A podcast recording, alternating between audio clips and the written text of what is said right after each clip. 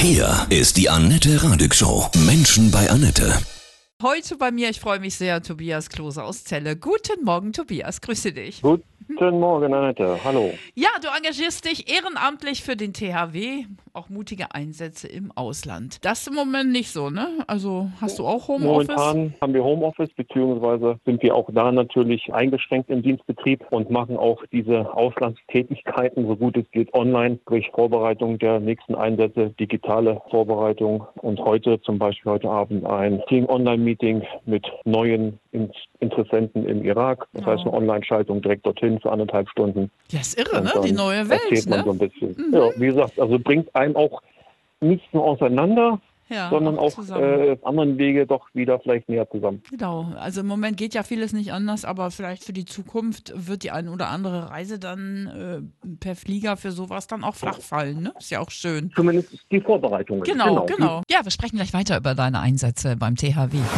Heute bei mir Tobias Klose aus Celle. Du bist ehrenamtlich beim THW. Ich dachte immer, das THW setzt sich nur äh, in Deutschland ein, aber du bist auch im Ausland, ne? Also das THW ist ja quasi eine Bundesbehörde. Ich man kann es mal ein bisschen vergleichen mit der Bundeswehr, ähnlich strukturiert, aufgebaut, nur ohne Waffen und das ist unser Vorteil. Aber letztendlich nicht nur für die kritische Infrastruktur in Deutschland, also im umgangssprachlichen Katastrophenschutz, sondern auch natürlich im Namen der Bundesrepublik Deutschland auf UN-Missionen etc. unterwegs und das tatsächlich weltweit. Dein absolut aufregendster Trip, wo du sagst, boah, das werde ich nie vergessen. Also war tatsächlich 2015 im Zuge der Ebola-Krise in Sierra Leone. Also tatsächlich auch ein, eine Krankheit, die sehr stark ansteckend ist, infektiös ist und in der Regel absolut tödlich. warst du dann in Schutzkleidung auch unterwegs?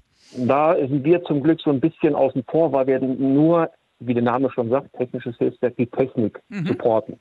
Das heißt, wir haben dann von, Gener von Generatoren für große, äh, in den großen Camps dort oder, oder Auffangstationen quasi Generatoren repariert, aufgestellt, Elektroleitungen gelegt, Autos repariert oder ich habe im mitten im Busch einen Röntgenapparat repariert für ein Oh. Buschhospital und Krass. solche Sachen. Also tatsächlich eher so ein bisschen supporten im Background, aber natürlich auch in der Nähe von möglichen äh, Infizierten oder Kranken, aber da auch wirklich mit, mit dem sichersten, notwendigsten Abstand, den es gibt. Ich finde das total toll, dass du das in deiner Freizeit machst, ja. Also dich da so engagierst. Warst du schon immer so, dass du anderen helfen wolltest? Also rückwirkend betrachtet geht es gar nicht anders, wenn man das, äh, man, muss, man muss das schon irgendwo in die Wiege gelegt bekommen. Und man muss dafür auch ähm, geboren sein, gerade auch in Bezug auf die Familie. Ich habe drei Kinder, die müssen dann halt mal so vier bis fünf Wochen auf Papa verzichten. Ja, Dann geht es vielleicht mal per Skype oder andere Medien, ähm, aber manchmal auch zwei, drei Tage ohne einen Kontakt. Hast du auch manchmal Angst in deinen Einsätzen? Angst sollte man nicht haben, Mhm. das, äh, dann sollte man es gleich lassen, Respekt. Ähm, Vorsicht, eine gewisse, eine gewisse Zurückhaltung und Achtung vor dem, was da auf einen zukommen könnte. Das ist wie, wenn ich mit Angst in den Straßenverkehr gehe oder fahre irgendwo, das bringt nichts. Dann, dann äh, bin ich selber ein Risiko. Und das kann man dem Team auch nicht antun, weil wir sind immer relativ kleine Teams zwischen vier, fünf, sechs Leuten. Die müssen alle zusammen dann funktionieren. THW-Helden. Welche Rettung oder Hilfe hat dich besonders glücklich gemacht? Kannst du dich da an so eine Geschichte erinnern? wie auch in Afrika, in einem Camp, wo auch, ich sag mal, Schwangere im Busch äh, aufgenommen wurden. Die sind ja dann im Zuge der oder aufgrund der Ebola-Infektion ausgestoßen worden aus ihrer Dorfgemeinschaft, aber tatsächlich dann äh, den Tag über ein Aggregat angeschlossen, ein Notstromaggregat. Und in der Nacht ist es dann zu einem Stromausfall gekommen während einer Geburt. Da ist tatsächlich unser Notstromaggregat sofort angesprungen hat für Licht gesorgt und hat dann dementsprechend auch dafür gesorgt, dass diese Operation, das war eine schwierige Geburt, ohne Probleme äh, vonstatten gehen konnte. Toll. Und Ja, sehr Das sind so. Erlebnisse, wo man sagt, allein dafür lohnt sich fünf Wochen. Du bist auch im Ausland unterwegs, opferst deinen Urlaub. Da müssen mehr Menschen aus unserer Gesellschaft hin, eigentlich alle, ne? Jeder in seinem Bereich was Gutes tun, helfen, füreinander da sein, gemeinsam Teamwork, ne? Hm. Richtig, richtig. Im Kleinen ist es meistens schon das, was am effizientesten ist in der Nachbarschaft oder tatsächlich im Freundeskreis, Genau. äh, in der Familie, im, im Berufsleben. Einfach nur einmal, wie man so schön sagt, jeden Tag eine gute Tat. Dann wäre vielen schon geholfen. Vielleicht kommt das ja jetzt auch Stück für Stück in dieser Situation. Ich mal, man ne? merkt das auch in, der, Mhm. in der Krise jetzt doch